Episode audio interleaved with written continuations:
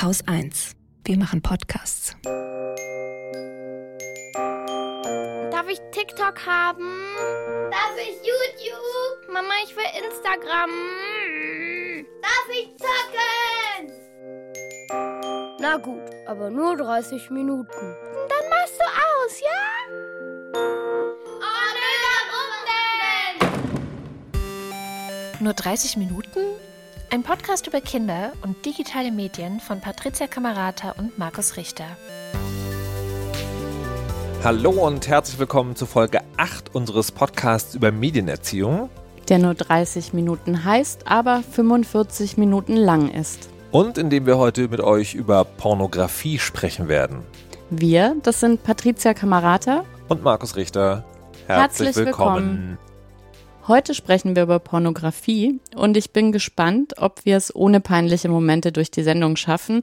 Denn ich muss ja ehrlich sagen, für mich ist es auch gar nicht so leicht, über Pornografie öffentlich zu sprechen, denn das ist nach wie vor mit einem sehr starken Tabu behaftet. Und wie ich das Skript zusammengestellt habe und mir vorgestellt habe, darüber zu sprechen, Mhm. habe ich mich gefragt, woher kommt das eigentlich? Weil Sexualität als solches ist ja in den Medien eigentlich in alle Richtungen breit gewalzt, Mhm. sage ich mal.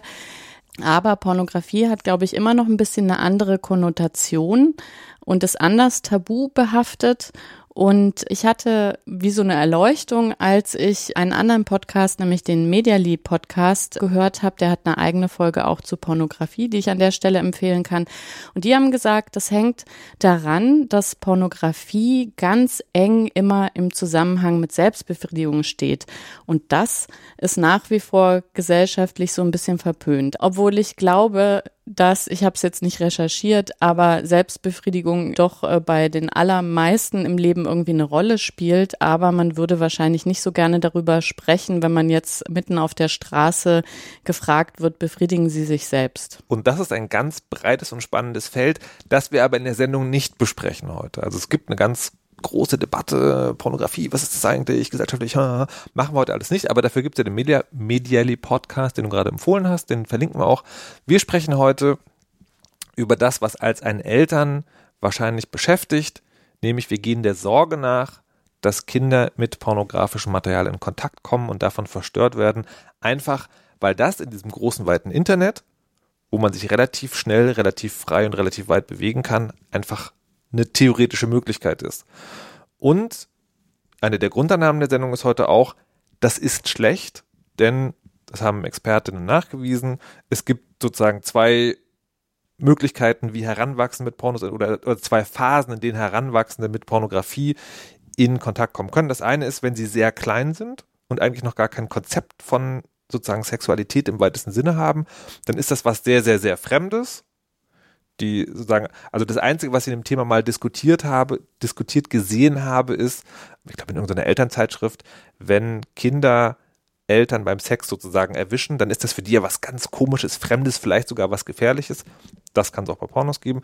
Die andere Nummer ist, die Heranwachsenden sind schon so weit, dass sie eigenes Interesse haben an äh, Sexualität und das vielleicht aus Neugier oder Recherchegründen oder sowas oder auch ungewollt äh, treffen. Und dann ist die Gefahr, dass das zu einem verschobenen Bild von Sexualität oder zu einem verschobenen Selbstbild führen kann, sagen die Expertinnen, muss man auch klar sagen, ist eine Kann-Gefahr, die wahrscheinlich auch davon abhängig ist, wie selbst gesichert ist das Kind, wie viel Aufklärung über Sexualität hat es schon bekommen und wie sehr weiß es schon, die Dinge, die im Internet stehen, sind Dinge, die im Internet stehen und nicht eine 1 zu 1 Abbildung der Realität. Also das setzen wir heute als gegeben voraus und das wie mit ganz vielen Problemen so, eigentlich ist das alles schon geregelt und sogar gesetzlich. Da kann man sich auch beim Bundesgerichtshof die Definition von Pornografie mal zu Augen führen, zu Mhm. Ohren führen. Die ist tatsächlich ganz interessant. Die lese ich einfach vor. Als pornografisch ist eine Darstellung anzusehen, wenn sie unter Ausklammerung aller sonstigen menschlichen Bezüge sexuelle Vorgänge in grob aufdringlicher, anreißerischer Weise in den Vordergrund rückt und ihre Gesamttendenz ausschließlich oder überwiegend auf das lüsterne Interesse des Betrachters an sexuellen Dingen abzielt. Also schon eine ganz deutliche Konnotation und der gesetzliche Rahmen sagt, grundsätzlich ist es verboten, Jugendlichen unter 18 pornografisches Material zugänglich zu machen. Und das heißt natürlich auch, dass die Verbreitung von Pornografie über das Internet verboten ist, wenn der Anbieter nicht sicherstellt, dass das Material ausschließlich Erwachsenen zugänglich gemacht wird. Mm, das heißt, äh, auch hier wieder theoretisch ist eben eine Altersprüfung vorgeschrieben, aber wie wir wahrscheinlich als Erwachsene alle auch schon festgestellt haben, halten sich die meisten Anbieter nicht daran. Das heißt, es gibt überhaupt gar keine Prüfung oder so einen großen Button, wo man Ja drücken kann auf die Frage, ja, ich bin 18 Jahre alt. Also, es ist wie immer theoretisch dürften unter 18-Jährige keine pornografischen und pornografisch ist heute für diese Sendung immer die Definition des BGH, äh, dürften die das gar nicht sehen.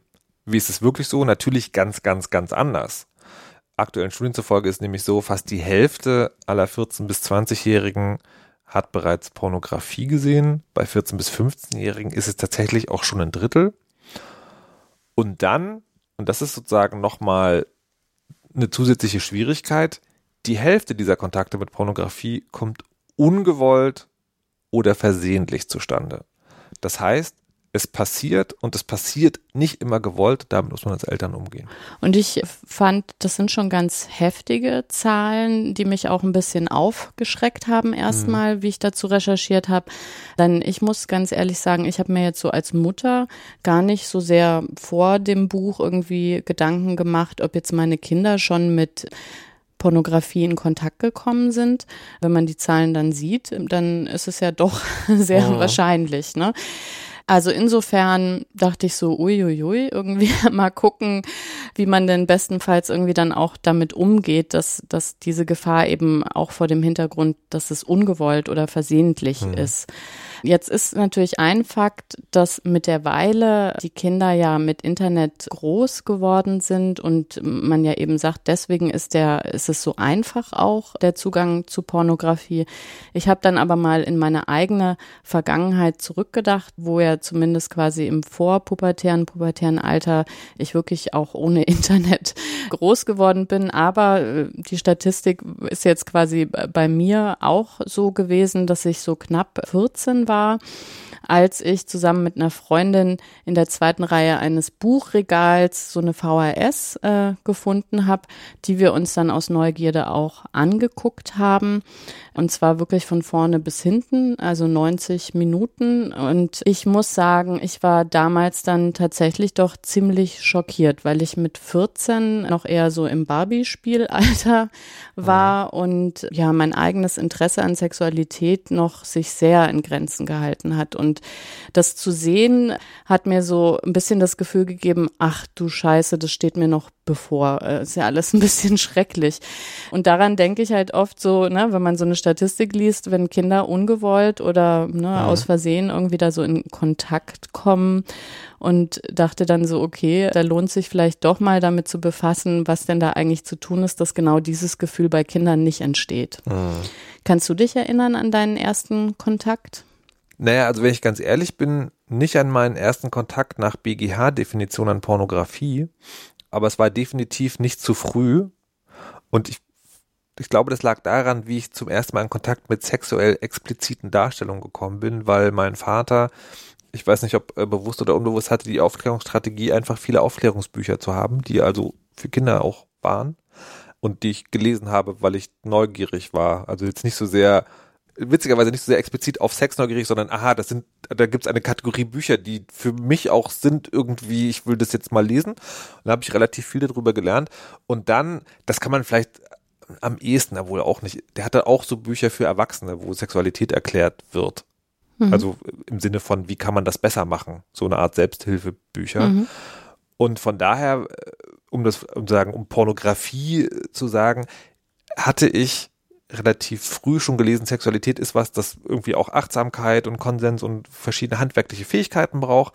Und deswegen war mir dann klar, als ich mit Pornografie in Kontakt gekommen bin, und das war wirklich relativ spät, also ich würde die Statistik wahrscheinlich verfälschen oder nach, mhm. nach oben bringen, war mir schon klar, das ist Pornografie im Sinne von, das ist genau dafür da, da klatscht Haut aufeinander und das soll halt irgendwie erregen. Und es ist inszeniert. Und es ne? ist inszeniert, genau. Sehr gut. Dein Vater kannte damit dann schon den ultimativen Elternhack. Also wenn man sich mit dem Thema befasst, dann kommt eigentlich ziemlich klar raus. Also Kinder haben entweder versehentlich oder ungewollt Kontakt zur Pornografie oder aber sie suchen entsprechende Videos vor allem, weil sie eigentlich Fragen zur Sexualität haben. Und Studien zeigen eben, je aufgeklärter Kinder und Jugendliche sind, desto weniger interessieren sie sich für Pornos. Und es gibt sogar Studien, die zeigen, je aufgeklärter Jugendliche sind, desto später haben sie Sex. Also vielleicht muss man da nochmal sagen, ne, diese Unterscheidung, die du eben ja schon getroffen hast, es gibt eben ein Alter, da spielt Sexualität Mhm. überhaupt gar keine Rolle. Da ist nochmal ein anderes Thema. Aber in dieser Stufe, wo Sexualität sozusagen aufkeimt und diese ganzen Fragen kommen, suchen Kinder eben manchmal pornografische Inhalte im Internet, um eben diese Fragen beantwortet zu bekommen. Und da sie aber ja nicht aufgeklärt sind und nicht wissen, dass das, was man da sieht, inszeniert ist und eben nicht mit der menschlichen Sexualität so wirklich was zu tun hat, kann das eben auch zu Verwirrungen führen und beantwortet unter Umständen gar nicht die Fragen, die die Jugendlichen haben. Deswegen ist eine tolle Sache, eben diese Fragen auf einem geordneteren Weg zu beantworten, indem man seine Bücherregale mit Aufklärungsbüchern ausstattet. Da muss man aber auch dazu sagen, Aufklärung, vielleicht noch ein wichtiger Punkt, ist jetzt gar nicht gemeint als Kinder wissen, wie man sich fortpflanzt. Das ist ja formale, normale Aufklärung, die ja jetzt auch schon verbreitet hat, in der Grundschule auch schon. Aber da wird eben genau nur erklärt, wie man sich fortpflanzt. Das ist ein, ein Biologismus sozusagen, eine technische Angelegenheit und wie man auch das verhindert, wird auch erklärt.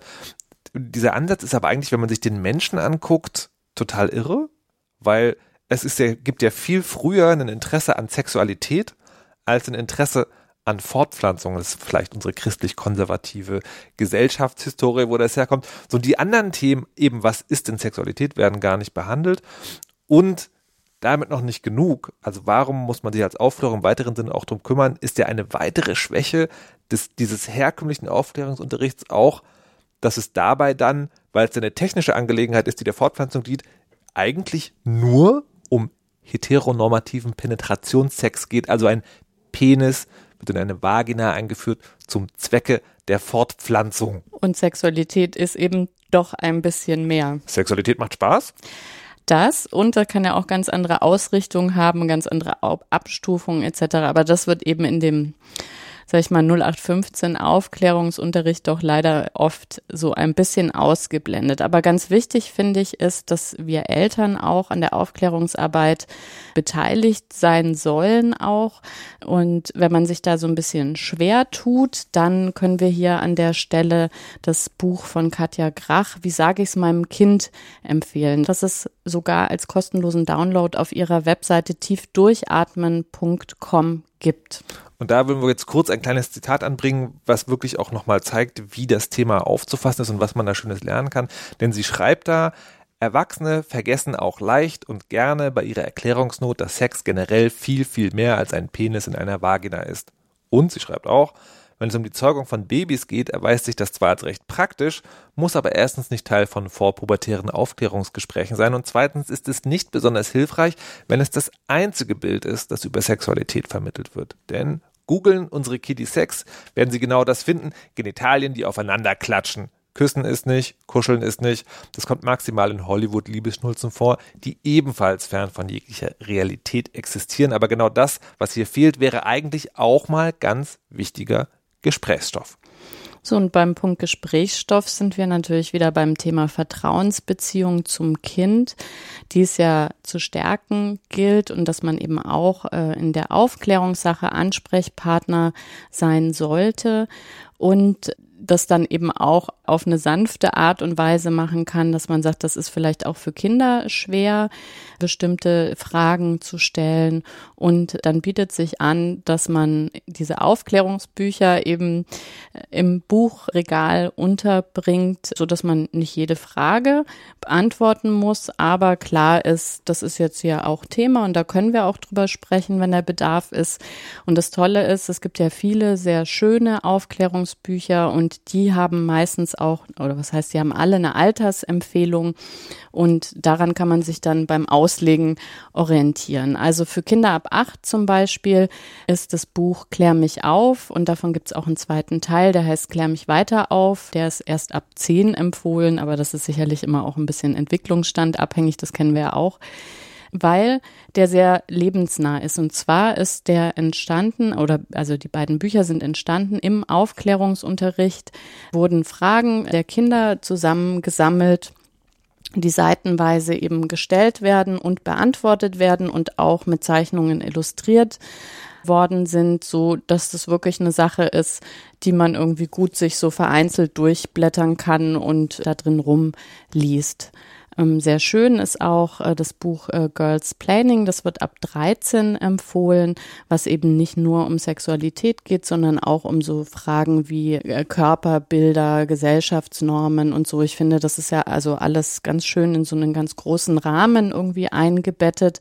Und wenn die Kinder dann älter sind, ist ein tolles Buch Make Love. Das ist ab 16 und das enthält aber tatsächlich explizite Abbildungen. Also da sind Fotos vom Geschlechtsakt auch drinnen. Ich finde das aber, was heißt aber, ich äh, finde, das ist eigentlich eine gute Sache, sich sozusagen da ranzutasten mhm. an diese Realität, ohne dass man vielleicht dieses Befremdlichkeitsgefühl hat, was ich selber eben beschrieben habe, als ich das erste Mal darauf gestoßen bin, was jetzt genau der Geschlechtsakt irgendwie ist. Mhm. Also das ist tatsächlich sagen, eigentlich nochmal ein ganz eigenes Thema, vielleicht Staffel 2, aber ich finde es wirklich, also ich finde es eigentlich wichtig, dass es so etwas gibt, weil das eben genau dieses Ding zeigt, Sexualität ist halt viel mehr als nur diese eine Sache. Und das finde ich auch nicht zu unterschätzen, etwas, das man lernen kann. Mhm. Ganz wichtig. Das ist die eine Sache und man könnte sagen, das ist Prävention von zu frühem Kontakt mit pornografischen Inhalten, nämlich für die Heranwachsenden, die das suchen, weil sie keine andere Quelle haben zu lernen, was Sexualität denn eigentlich ist. Und das kann man einfach machen in Form von Aufklärung, die man eben wie wir es gerade beschrieben haben, in Form von Büchern machen kann, die man einfach da hat. Und dann wird nicht irgendwie auf alles im Internet geklickt, nur weil es verfügbar ist. Ist noch die Frage, wie es mit der zweiten Gruppe von Heranwachsenden ist, die wir ganz zu Beginn genannt haben, nämlich die, die ungewollt mit Pornografie in Kontakt kommen. Aber vorher, bevor wir darüber reden, würde mich nochmal interessieren, ungewollt mit Pornografie in Kontakt kommen für Heranwachsende. Wie passiert das? Na, da gibt's natürlich viele Wege, aber sozusagen schon Klassiker, vor allem auch unter Jungs. Und da sind schon viele im Grundschulalter betroffen, ist, dass ihnen ältere Jungs einfach Ausschnitte von Gewaltpornos auf dem Handy vor die Nase halten und dass das so ein bisschen quasi als Mutprobe gesehen wird oder als Einschüchterungsversuch. Und das ist eben, ich habe ja gesagt, Grundschulalter doppelt problematisch und verstörend für die Betroffenen, weil wenn die selber noch gar nicht in der Pubertät sind, also nicht an Sexualität interessiert sind, dann verwirrt das ja auf der einen Seite. Und wenn das dann auch noch Gewaltdarstellungen sind, die eben auch nicht altersgemäß verarbeitet werden können, dann kann sowas natürlich schon, ja, die Kinder so verstören, dass es auch problematisch ist, weil da ist natürlich auch Scham mit dabei, dass man das den Eltern vielleicht gar nicht erzählt, um das irgendwie aufzuarbeiten. Und es ist in dem Alter, und das ist eigentlich generell, glaube ich, im Leben sehr schwer, in so einer Situation dem Gruppendruck standzuhalten und dann in dem Moment, wo man sieht, da passiert was, was ich eigentlich überhaupt gar nicht will, wirklich zu sagen, ich möchte das nicht und wegzugehen. Das heißt, dass ganz viele das eben einfach durchstehen und dann hinterher nicht so richtig wissen, wie sie das verarbeiten sollen. Also man kann die Situation nicht verhindern, aber man kann versuchen, von vornherein darauf hinzuwirken, dass das vielleicht doch geht oder leichter fällt. Der Hebel ist eben, Kinder im Nein sagen zu bestärken. Und das ist gerade beim Thema Sexualität auch sehr, sehr wichtig, denn auf den Seiten des unabhängigen Beauftragten für Fragen des sexuellen Kindesmissbrauchs sind wichtige Faktoren genannt, die Kinder vor sexuellem Missbrauch schützen. Und da zählt eben unter anderem dazu, Zitat, damit Kinder und Jugendliche ihr Unbehagen und ihre Abwehr bei sexuellem Missbrauch oder sexuellen Übergriffen ausdrücken können, sollten sie in ihrer Familie wie von betreuenden Fachkräften gelernt haben, dass Erwachsene nicht immer in Recht sind.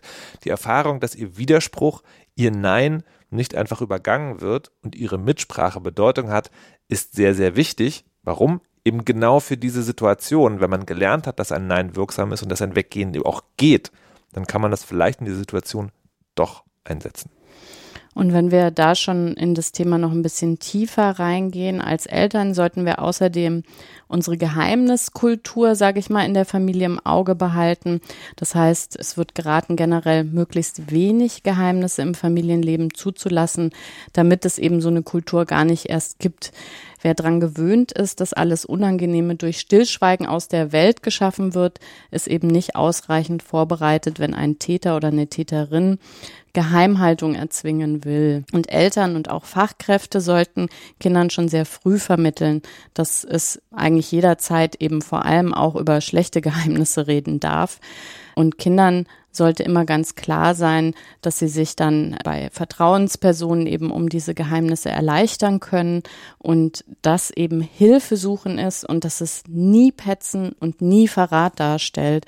Und das ist natürlich in diesem größeren Kontext super wichtig, aber auch für solche in Anführungszeichen kleinen Situationen, die wir jetzt eben beschrieben haben. A, hast du gesagt, eben das Kind wirklich bestärken, dass mhm. es in so einer Situation auch sagen kann, ich will das nicht und da sich schon schützt. Und wenn es aber das nicht schafft, wenigstens das Vertrauen zu haben, ich habe da was erlebt, mit dem ich mich schlecht fühle und damit kann ich aber zu meinen Eltern gehen. Und das ist äh, kleiner Exkurs, eine wirklich sehr, sehr schwierige Aufgabe, weil das auszubilden, das heißt an anderer Stelle Abstriche zu machen. Also einerseits muss man sagen, es geht um Selbstbestimmung und natürlich sollen Kinder Geheimnisse haben, aber nur wenn sie das wollen. Also natürlich dürfen sie dir vielleicht wenn sie ein Buch geschrieben haben, dann darfst du da vielleicht nicht reingucken, weil das ihr Geheimnis ist. Das ist eine, die gute Sorte von Geheimnis. Und dann sozusagen an der Stelle äh, nicht reinzugehen, ist dasselbe und da wird es noch schwieriger. Man muss natürlich auch selber als Erwachsener das Nein sagen, also die Kultur des Nein sagen können, auch im Alltag leben und ein Nein so gut es geht ernst nehmen. Immer. Also immer, immer, auch wenn es darum geht, die Mütze aufzusetzen. Das muss man vielleicht irgendwie durchsetzen, aber halt nicht, indem man das Nein ignoriert. Mhm. Das muss immer da sein. Und das ist eine schwierige Aufgabe, wie ich aus eigener Erfahrung auch weiß. Aber sie ist eben wichtig, weil der Alltag stellt uns auf die Probe, aber die Belohnung, die wir davon haben, ist dann halt ein selbstbestimmtes Kind, in diesen Situationen. Also auch wieder was, was nicht so wirklich einfach ist. So, wir haben jetzt relativ viel über Aufklärung gesprochen, aber dafür müssen die Kinder ja schon so ein gewisses Alter haben.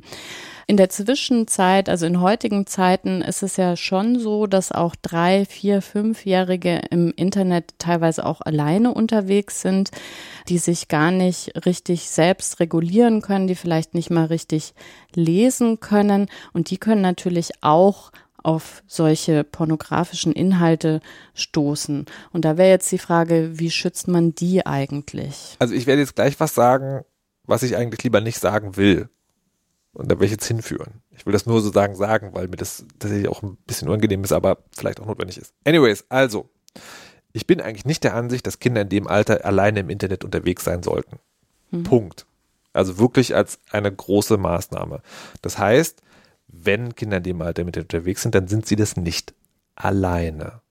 Ne, das, also abhängig vom einzelnen Menschen kann das anders sein, aber so acht Jahre ist sozusagen, da ist dann so Verständnisfähigkeit dafür, man hat mal geredet und Leitlinien vereinbart, die dann noch eingehalten werden können.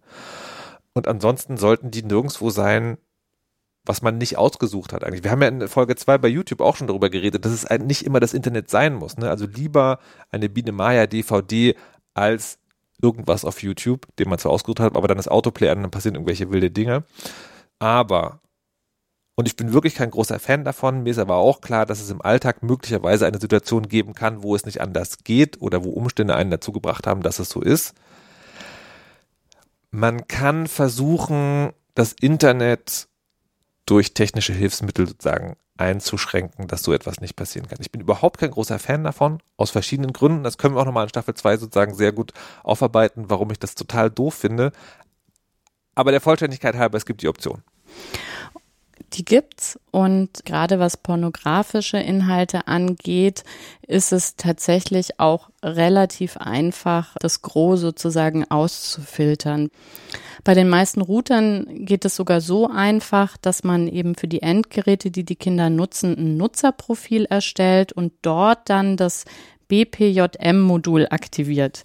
Das ist eine Liste jugendgefährdender Domains der Bundesprüfstelle für jugendgefährdende Medien, die ständig aktualisiert wird. Das heißt, die ist dort hinterlegt. Und man kann natürlich die auch nochmal erweitern mit beliebigen Domains, aber das ist dann nochmal quasi ein Schritt weiter. Genau, also das geht relativ einfach, solange man weiß, welches Endgerät das Kind benutzt und es sich eben im WLAN äh, aufhält. Ähm, ich will das hier ganz kurz sagen. Also relativ einfach heißt, das ist etwas, wenn man nicht sozusagen mit den Worten, die wir gerade gesagt haben, was anfangen kann, dann muss man sich schon mal einen Nachmittag lang einlesen. Nee, tatsächlich ist es also für so Standardprodukte wie die Fritzbox kann man das in eine Suchmaschine eingeben und dann kommt man in eine Anleitung. Ich würde sagen, man braucht nicht länger als zehn Minuten, um das zu aktivieren. Also das ist tatsächlich, da ist, glaube ich, der Jugendschutz so weit gedacht, dass man sagt, man macht das wirklich sehr, sehr einfach, okay. genau diese indizierten Websites komplett rauszufiltern. Okay. Also komplizierter wird es ja schnell. Mhm. Also da will ich dir mhm. gerne recht geben, weil in dem Moment, wo Kinder mobile Geräte haben, die auch eben nicht auf das WLAN angewiesen sind, dann müsste man natürlich da wieder entsprechend nachkonfiguriert werden und das wird dann schneller kompliziert. Und ob man dann wirklich alle Seiten erwischt hat, die für Kinder ungeeignete Inhalte zeigen, sei auch mal dahingestellt, weil die Liste des Moduls, die ich genannt habe, die ist nämlich nicht einsehbar, aber die soll rund 3000 Domains enthalten, so dass eben so ein Mindestschutz für jüngere Kinder, naja, gegeben ist. Und das ist, glaube ich, eine ganz passable Lösung oder Fallback-Lösung für den Fall, dass man halt aus welchen Gründen auch immer nicht immer dabei ist, wenn Kinder im Internet in dem Alter unterwegs sein. Aber dann wird es halt wirklich sehr kompliziert, vor allem wenn die älter werden, weil man müsste dann auch Gastzugänge für fremde Geräte im Router einrichten und die dann wieder filtern.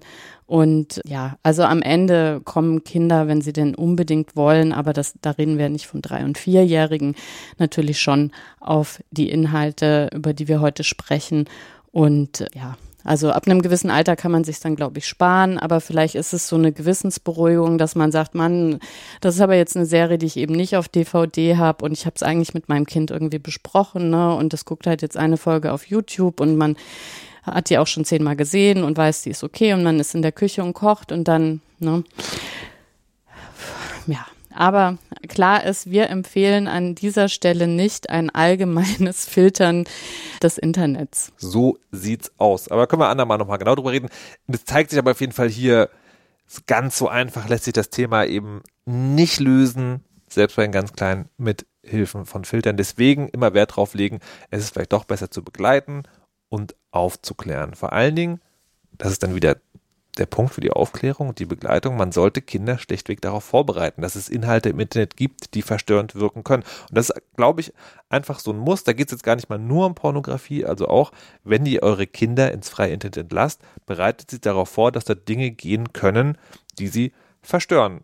Es kann halt, wie gesagt, auch in Form von Gewaltdarstellung oder Pornografie sein, weil da einfach auch ein ganz großer Unterschied ist, ob Kinder sich gezeichnete Aufklärungsbücher anschauen oder eben eine bestimmte Fantasie zum Wort Penis haben oder ob sie explizite Darstellungen im Netz sehen, das haben wir am Anfang schon erklärt, das ist etwas anderes. Wichtig ist dabei, keine Panik machen, aber darauf vorbereiten, dass es sein kann, dass es etwas gibt, was sie nicht sehen wollen.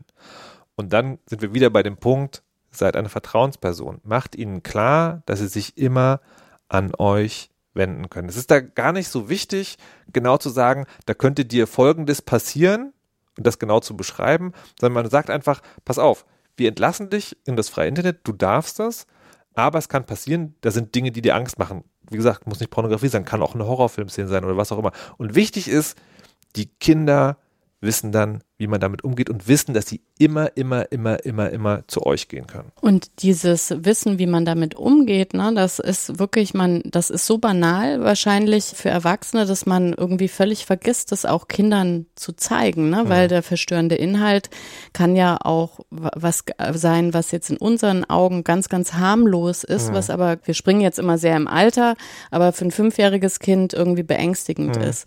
Und da ist es wichtig, wirklich zu sagen, pass auf, ne, weil früher gab es ja so die Fernseher mit so einem großen An- und Ausknopf irgendwie mhm. und vielleicht wissen die Kinder gar nicht, wie man so ein Gerät ausstellt. Das wäre natürlich wünschenswert, aber wenn das akut ist, dann helfen auch so Sachen wie Hand drauflegen, das Gerät einfach aufs Display legen, dann natürlich ausschalten und noch besser dann je nach Alter wirklich auch dann die Erwachsenen holen.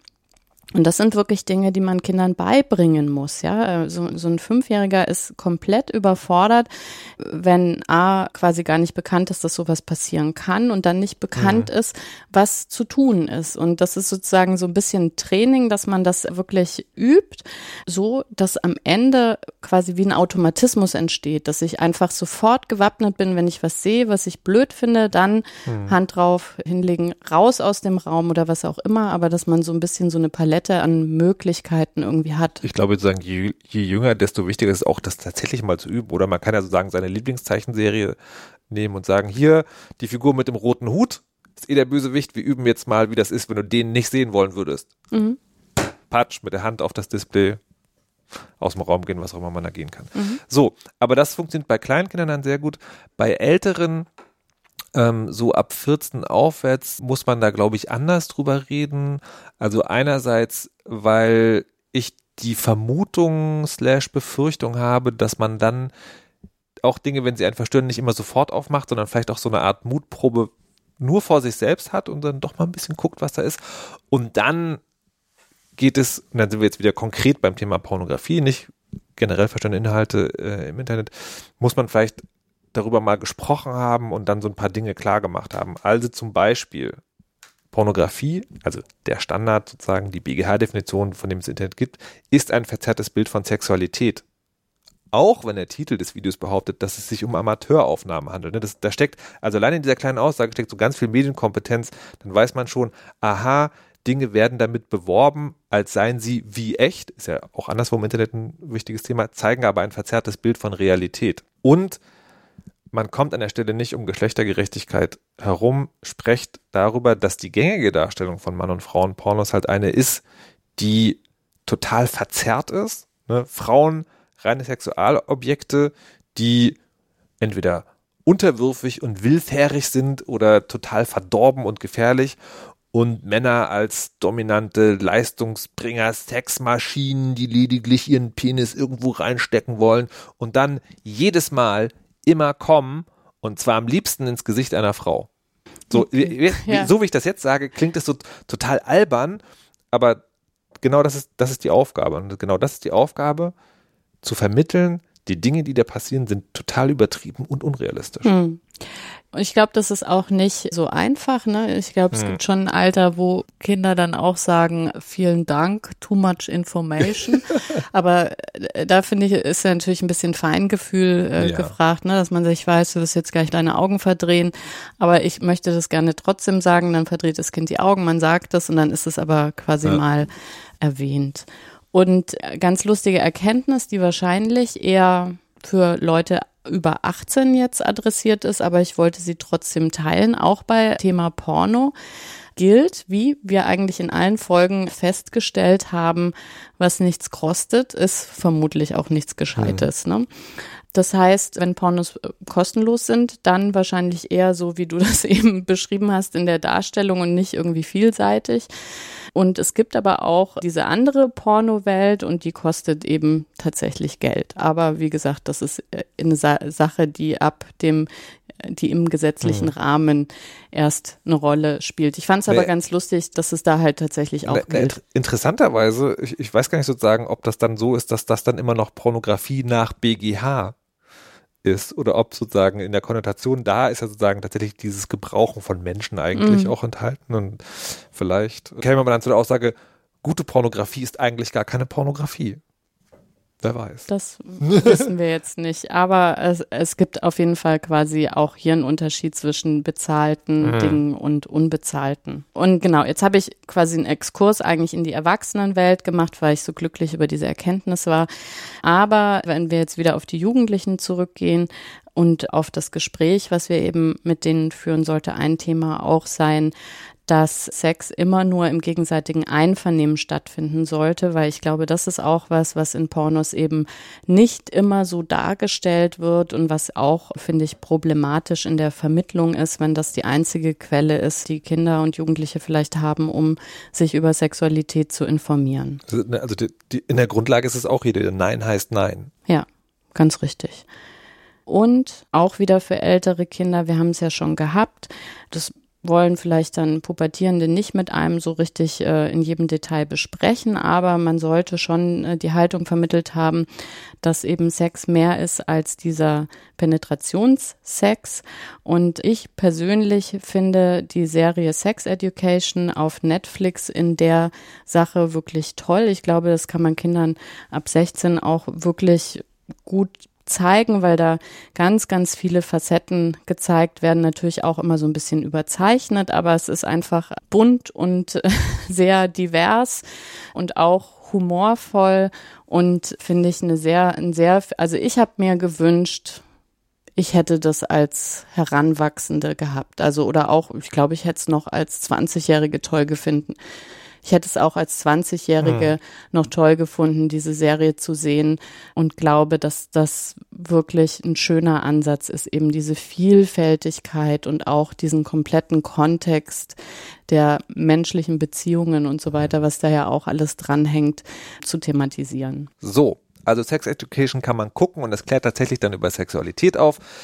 Eltern klären sich am besten wenn es darum geht, wie man aufklärt mit dem Buch von Katja Grach auf, wie sage ich es meinem Kind. Und das ist eben deswegen so toll, weil es nicht nur sozusagen eine, eine Handreichung ist dafür, sondern auch Reflexionspassagen enthält, wo man dann seine eigenen Gedanken vermerken kann. Das heißt, ihr könnt euch euer eigenes Aufklärungsbuch schreiben.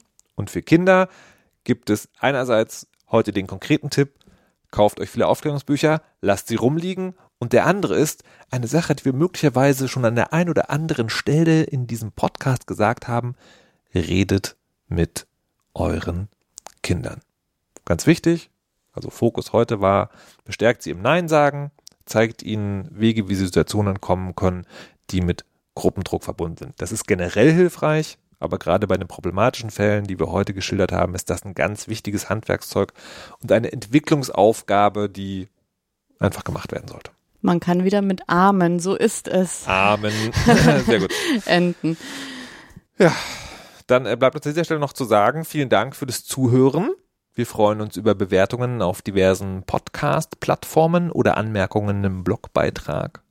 Und für alle, die lange vielleicht schon den Gedanken haben, ob sie uns abonnieren wollen oder nicht auf Steady, das wäre jetzt ein guter Zeitpunkt, das wirklich zu tun. Wir neigen uns ja dem Ende der ersten Staffel zusammen und müssen an der Stelle sagen, im Moment sieht es mhm. noch nicht so richtig gut aus, was das Finanzielle für die zweite Staffel geht. Wir prüfen da auch noch andere Optionen, aber wir würden uns tatsächlich sehr über Kleinstbeträge, Größtbeträge, hm. was auch immer freuen. Genau, also um es nochmal ganz kurz zu sagen, wir haben beide jetzt in den letzten drei Monaten, man kann so sagen, pro Woche einen Urlaubstag genommen, um den oder zwei, um diesen Podcast zu machen. Und das können wir nur für die erste Staffel leisten. Wir müssen dann für die zweite Staffel das irgendwie auf Beine stellen, die es uns möglich macht, da gut dran zu arbeiten, ohne drauf zu zahlen. Also guckt da mal rein, sagt uns Bescheid. Wenn ihr das nicht könnt oder wollt, spread the word, macht uns bekannt und zeigt uns, zeigt uns anderen Leuten zum, zeigt uns anderen Leuten zum Hören, Gebt uns anderen Leuten zu hören. Vielleicht sind sie ja begeistert davon. Details gibt es vielleicht nochmal in Folge 10. Dafür suchen wir immer noch eure Fragen. Die könnt ihr uns schicken an kontakt.nur30min.de. Und jetzt bleibt uns nur noch, euch ein schönes Wochenende zu wünschen, denn es ist ja schon Freitag. Wuhu. Tschüss. Ciao. Dieser Podcast wird unterstützt von dem Elternratgeber Schau hin, was dein Kind mit Medien macht. Auf schau-hin.info gibt es alle Informationen rund um Kinder und digitale Medien. Nach dem Motto, weil Verstehen besser als Verbieten ist. Nur 30 Minuten? Ein Podcast über Kinder und digitale Medien von Patricia Kamerata und Markus Richter. Alle weiteren Links und Informationen zum Podcast findet ihr unter nur30min.de.